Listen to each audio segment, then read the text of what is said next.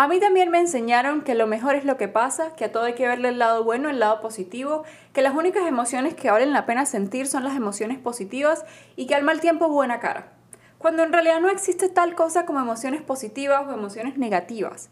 Pensar que eso es así nos va a llevar directamente a la positividad tóxica, algo que no existe, algo que no es real. Pero ¿quién no ha caído en esa trampa? Yo cientos de veces me he negado a mí misma el permiso de sentirme mal lo disfrazo con frases o diciéndome a mí misma cosas como no pasa nada, todo va a estar bien, yo soy fuerte, vamos que yo puedo. Así que hoy hablemos de cómo romantizamos la positividad hasta un punto que se vuelve dañino, que se viene en contra de nosotros y se vuelve negativo, porque ni muy muy ni tan tan.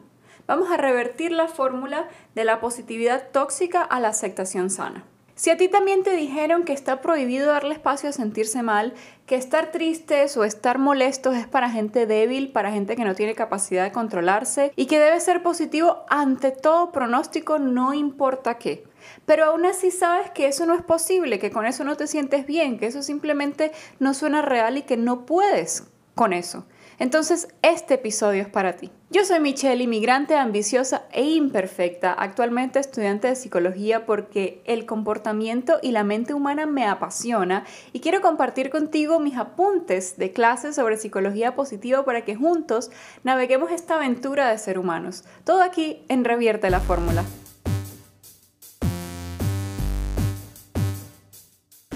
Hey combo, bienvenidos a otro episodio de Revierte la Fórmula, un podcast y comunidad donde desarmamos esas ideas y creencias que nos han enseñado como fórmulas únicas y las revertimos para darnos cuenta que hay otras formas de hacer las cosas, que hay otras maneras de simplemente vivir la vida. Este proyecto, como ya saben o si están llegando bienvenidos, es sobre psicología positiva, sobre mis apuntes de la universidad, de mi carrera de psicología, porque siento que vale la pena pronunciarse sobre esto o poner información allá afuera sobre este tema que es la psicología positiva. Aún así, hay algo muy diferente que es la positividad tóxica, que es como ese punto donde llegamos al extremo de que queremos que todo sea perfecto y que todo necesariamente tiene que ser bueno, bonito y positivo. Entonces hablemos primero de la psicología positiva y de cómo ella trae beneficios a nuestra salud para que podamos prevenir como esas cosas o esas crisis que pueden poner en riesgo nuestra salud mental, ¿no? Entonces, bueno, la psicología positiva es una rama de la psicología como ciencia que estudia esas cosas que hacen que la vida valga la pena vivirla, que estudia esas experiencias que hace que los humanos les dé gusto vivir, que quieran vivir a plenitud. Entonces se enfoca en el bienestar de un individuo porque entiende que si una persona está bien, pues todo su alrededor va a estar bien. Es como un factor multiplicador donde si yo estoy bien, mi pareja va a estar bien, mis hijos van a estar bien y mi comunidad va a estar bien. Entonces la psicología positiva se enfoca en este bienestar en conjunto basado en una persona inicialmente o en el individuo que se siente bien inicialmente. Pero esta rama de la psicología es relativamente nueva. Y digo que es nueva porque empezó a salir a flote o a tener relevancia a finales de los 90 y a principios de los 2000. Es decir, es algo de este siglo no es algo con lo que nuestros padres o con lo que nuestros abuelos se identifiquen o que entiendan o que conozcan, no es algo con lo que ellos crecieron como escuchando y viendo en videos o escuchando en podcasts o que sonaba en la radio o que hacían programas de televisión al respecto, simplemente no era algo como de lo que se hablaba en la colectividad, ¿no? La psicología hace mucho, mucho tiempo era simplemente relacionada a problemas mentales, a solucionar algo que estaba mal y ya está. Nadie hablaba de prevención para la salud mental o nadie hablaba de, vamos a ver los beneficios que puede tener estudiar la psicología en alguien o, o qué pasa cuando alguien entiende conceptos de psicología para que puedan como usarlos a su favor. Eso no era algo que se decía, eso no era un tema de conversación. Entonces yo creo que por aquí también viene un poquito el estigma que hay en cuanto a la psicología y a la salud mental, porque mucha gente todavía cree que esto es algo que, bueno, que no se debe decir, que mejor no comento nada de esto, que si le digo a alguien que estoy yendo al psicólogo o que estoy en terapia, entonces va a creer que algo está mal en mí, que estoy loco, que bueno, que todas estas cosas que aún existen, especialmente en Latinoamérica, donde somos como países más jóvenes, que todavía como que estamos desarrollando muchos conceptos y entendiendo muchos conceptos, pero está bien porque todos estamos creciendo a medida que estas cosas sigan saliendo, sigan resaltándose y lo importante es entenderlo y saber de dónde vienen y por qué. Además creo que como no es parte de la creencia de todos, como que suena ficticio, ¿no? Como que por eso hay mucha gente que dice, ay, la generación de cristal, es que todo les molesta, es que no pueden con las cosas, bueno, viene de allí, como que esta parte de la positividad tóxica viene de esto de yo tengo que ser fuerte, yo me lo tengo que aguantar, porque bueno, porque sí, porque es que nadie me dio herramientas para yo decir, ya va, no necesariamente tiene que ser así. Entonces todo esto se pone junto y como de nuevo es tan novedoso, no es algo que hablemos, no es algo que, nos dicen, que esté allá afuera. Entonces es difícil como encontrar ese punto medio o ese balance entre mi bienestar y luego irme hacia el otro extremo que sería la positividad tóxica. Y quiero resaltar además la salud mental como concepto, ¿no? Porque también es algo novedoso. Antes cuando se hablaba de salud mental como que se relacionaba directamente a enfermedades mentales. Entonces cuando nos dicen, no, cosas de la salud mental, eh, nos imaginamos inmediatamente que es algo relacionado a una enfermedad mental. Pero son cosas completamente diferentes, así como que la salud física no está relacionada a enfermedades físicas. Y yo uso este ejemplo de la salud física siempre con el ejemplo del gimnasio, porque cuando hablo de este tema o explico este tema me preguntan, pero, pero ¿por qué te gusta tanto hablar de eso? ¿O ¿Por qué te fuiste por el lado de la psicología positiva? Bueno, yo siento pasión porque siento que de verdad esto es algo que vale la pena estudiarlo, ¿no? Que vale la pena como ponerle el tiempo. Entonces yo uso el ejemplo del gimnasio porque la gente no va al gimnasio porque está enferma. La gente va al gimnasio porque quiere verse bien o porque quiere sentirse bien, va en busca de un beneficio para ellos mismos. Y yo, por ejemplo, voy al gimnasio o hago ejercicio para sentirme bien, para prevenir cualquier cosa relacionada con mi salud física, para estar saludable, para mantenerme saludable. Y todo el mundo ya lo asocia con algo normal. O sea, ir al gimnasio es algo positivo, es algo bueno, es algo que tú motivas a otras personas a que vayan contigo, como que pasas la referencia, únete a mi gimnasio que te van a dar un descuento, todas estas cosas. Ah, creas grupos de hacer ejercicios, creas grupos de ir a correr, creas grupos de yoga, creas grupos de cualquier ejercicio que te guste practicar. Tú invitas a la gente abiertamente a que se unan contigo a este deporte o a este gimnasio o a esta actividad física que quieres hacer porque es parte de algo bueno, es parte de algo que ya es aceptado en la sociedad. Bueno, la salud mental funciona exactamente igual. Yo voy a terapia para cuidar de mi salud mental, para prevenir una crisis. Voy a terapia porque quiero estar bien, voy a terapia porque busco un beneficio yendo a terapia. Yo le recomiendo terapia a todo el mundo. O literalmente no existe una persona que me hable o dentro de mis contactos o dentro de mis amigos que yo no le haya dicho, oye, ¿y si vas a terapia? Porque creo que es algo que todos deberíamos hacer, creo que es algo tan normal como ir al médico cada año, sabes que haces como el chequeo anual de ir al médico para ver que todo esté bien. Bueno, también debería haber un chequeo mental para ver que todo esté bien. Una consulta, una terapia, puedes pagar un mes de terapia online, por ejemplo, ahora hay muchas herramientas que nos permiten como tener esta, este contacto directo con la terapia o con la psicología y podemos investigar todos los tipos de psicología que hay y como que simplemente explorar esta idea y ver, oye, esto, esto me gusta, me gusta hablar de esto con un profesional, habían cosas que no le había puesto atención pero que existen y que están allí, entonces creo que ir a terapia o hablar de salud mental o estar preocupados por nuestra salud mental no es necesariamente porque estemos mal porque tengamos un problema mental, no, no es porque haya una enfermedad detrás que tengamos que curar, simplemente es prevención, es porque queremos y ya. Pero desafortunadamente no nos enseñan a prevenir, nos enseñan a actuar cuando ya existe un problema.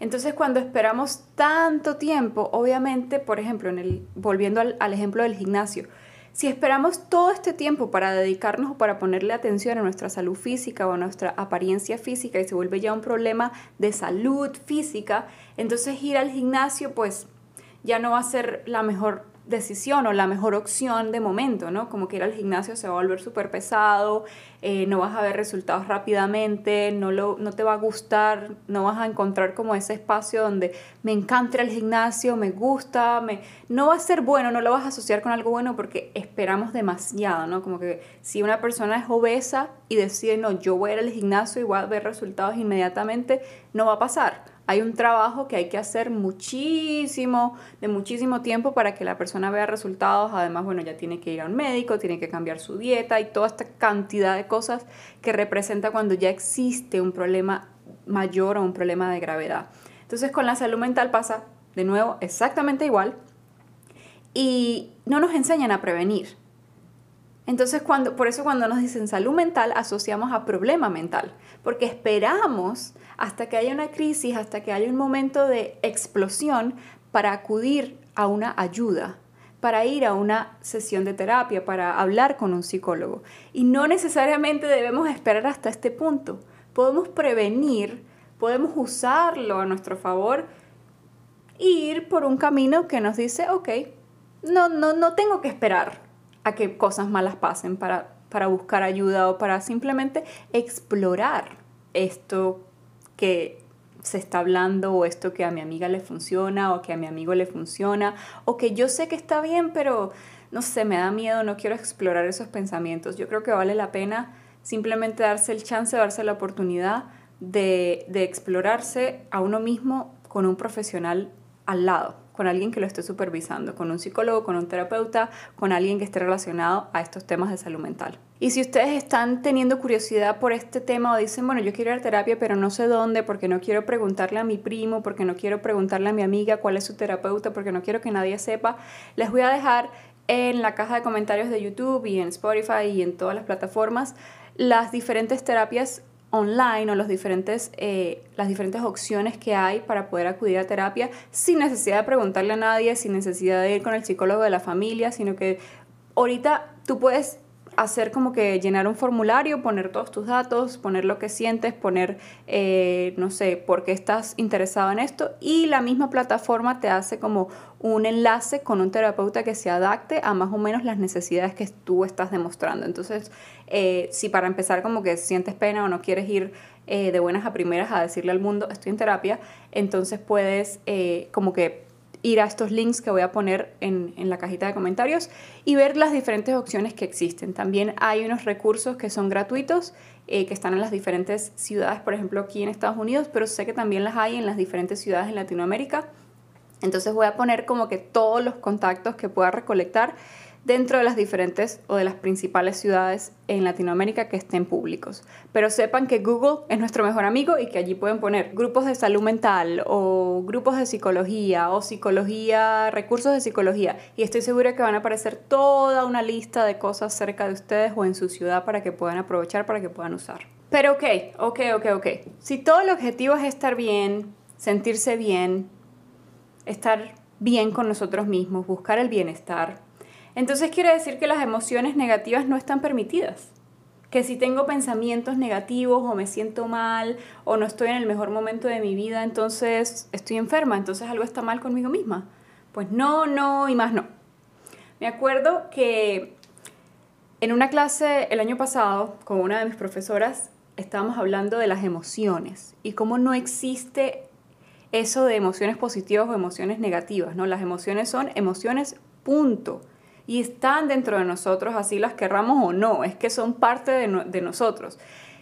Las hemos catalogado, las hemos puesto en lugares como que no, esto es bueno y esto es malo. Entonces esta emoción es positiva y esta emoción es negativa. Pero eso no existe. O sea, no existe tal cosa como emociones positivas emociones negativas. Punto. Y en esta clase recuerdo que cuando estamos hablando de este tema en particular, eh, la profesora nos hizo hacer una carta, nos hizo escribir una carta, era parte de las asignaciones, escribir una carta a esa emoción con la que menos nos sentimos cómodos. Como que a esa emoción que generalmente rechazamos.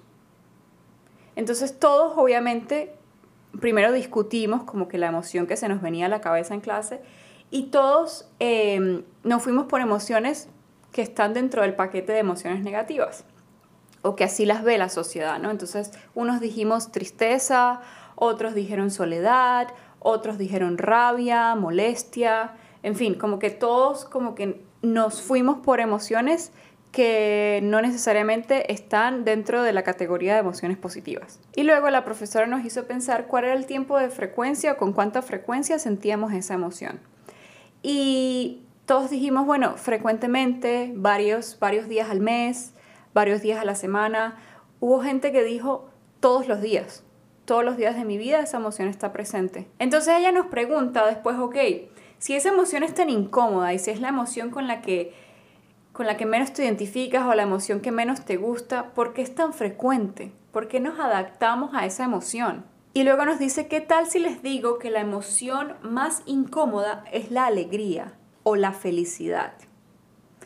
Y todos nos quedamos en un silencio total porque como que al principio no tenía sentido, pero luego ella nos explica que nos enseñan que estamos entrenados o condicionados a que todo sea difícil para alcanzar la felicidad.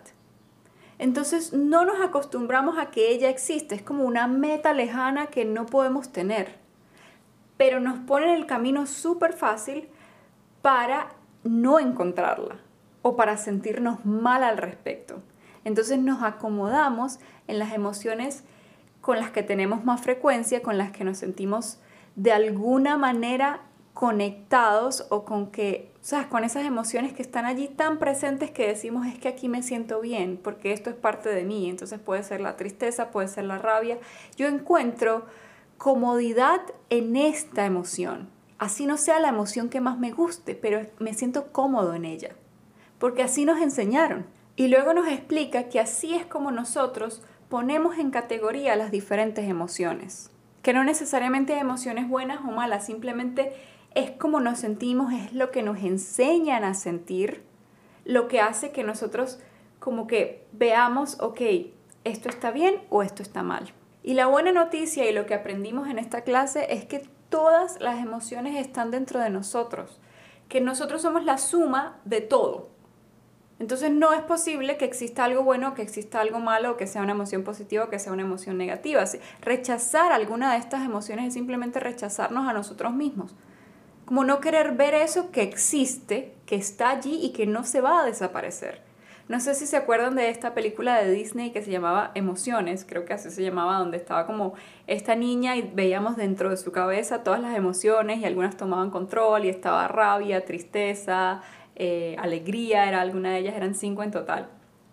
Y bueno, en esta película obviamente nos enseñan, todas son parte de nosotros, tenemos que aceptar una a la otra porque no, no viene una sin la otra. No podemos sentir alegría si no sabemos que tenemos o que sentimos tristeza.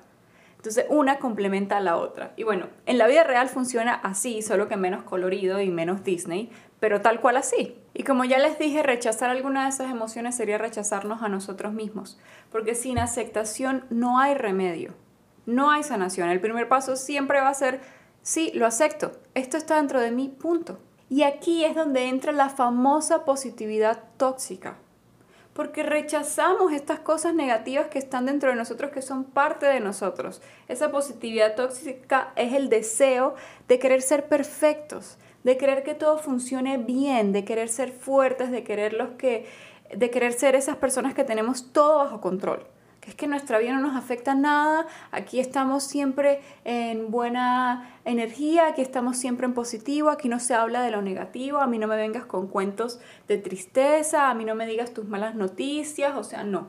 Yo eso nada de eso lo pongo en mi vida, yo solamente veo las cosas positivas, ignoro lo negativo.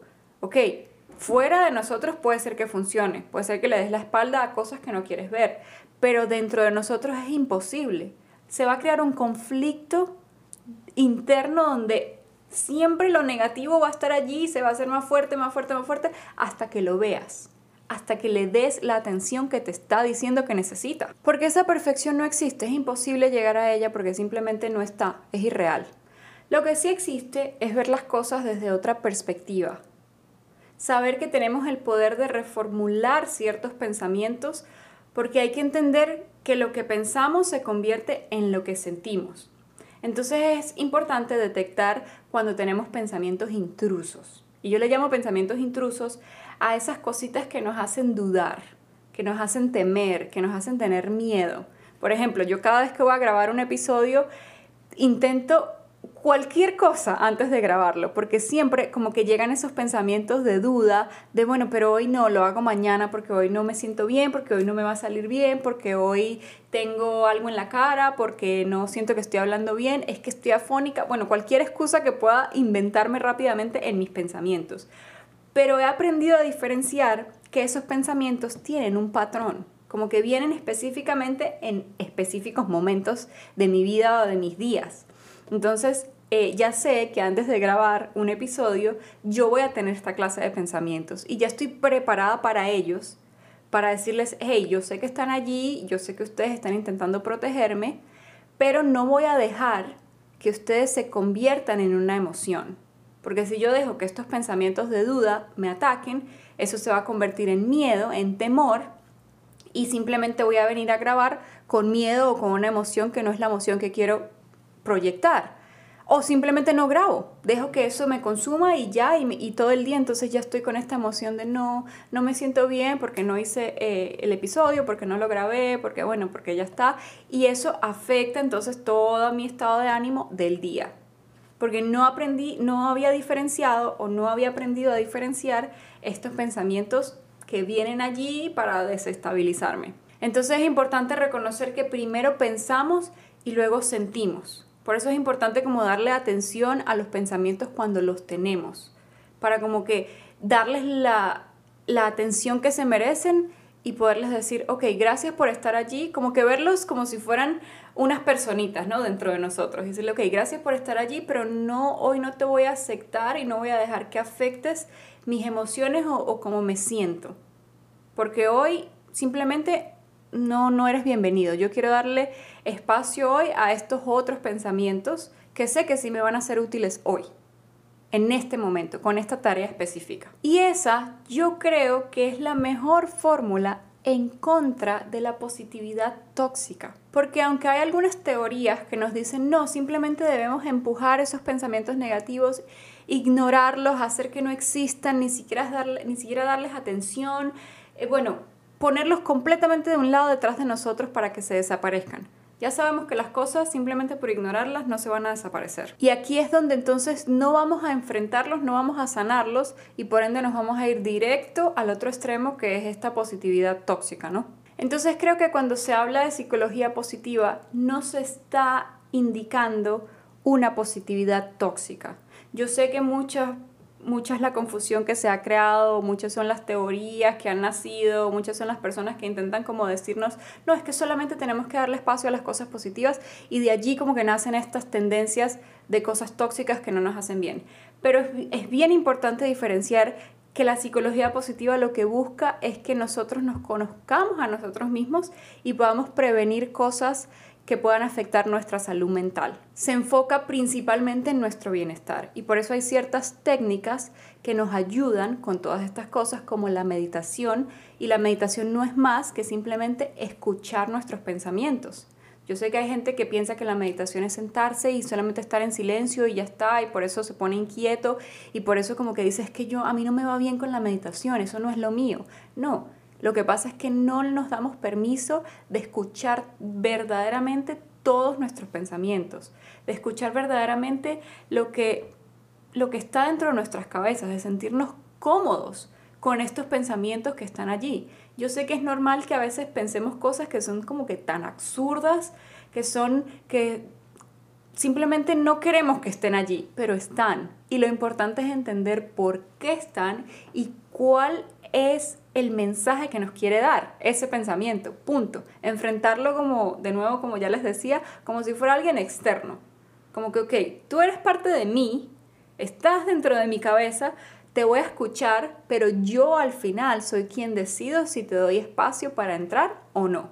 Pero escucharlos es parte fundamental del proceso. Entonces estas técnicas eh, de la psicología positiva como la meditación nos ayudan a, pasar por este proceso. Y a estas técnicas se le llaman técnicas de poner los pies sobre la tierra o en inglés grounding techniques.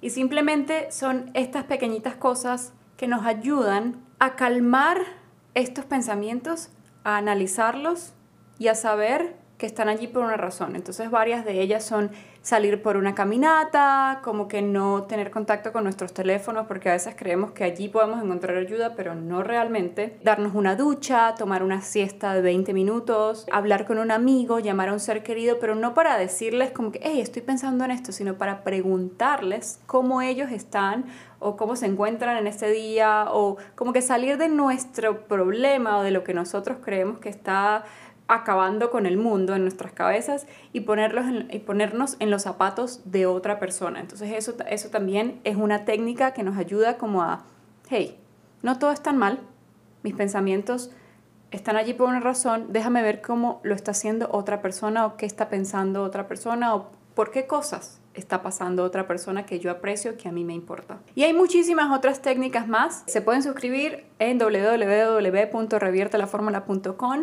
donde envío ejercicios de psicología que pueden aplicar a su día a día, como ya saben, y dentro de esos a veces hay técnicas de estas para poner los pies sobre la tierra o técnicas para calmar la ansiedad o técnicas para simplemente controlar como estas cosas que a veces creemos está bien, se me va a pasar y no es así. Nosotros tenemos el poder de con simples ejercicios cuando estamos manejando, cuando estamos en la ducha, cuando estamos en el gimnasio, cuando estamos a punto de levantarnos de la cama, poder controlar como que cómo quiero que mi día sea hoy sin necesidad de decir es que va a ser perfecto, va a ser maravilloso, e irnos al lado de la positividad tóxica. Y con esto cierro el episodio de hoy. Si ustedes creen que esto fue valioso y son tan curiosos como yo con estos temas, o creen que también es valioso hablar de psicología y de cosas que son normales en nuestra vida, entonces pueden compartir este episodio con alguien que ustedes aprecien, con alguien que ustedes quieran y también ayudar a que este proyecto siga creciendo. Hay muchísima más información en www.reviertelaformula.com. También me pueden seguir en mis redes sociales como Michelle Stephanie y en las redes sociales del podcast como Revierte la Fórmula. Estamos en YouTube y en su plataforma de audio favorita como Revierte la Fórmula. Y recuerden que nada es más importante que su propio bienestar. Esto fue todo por hoy. Chao, chao.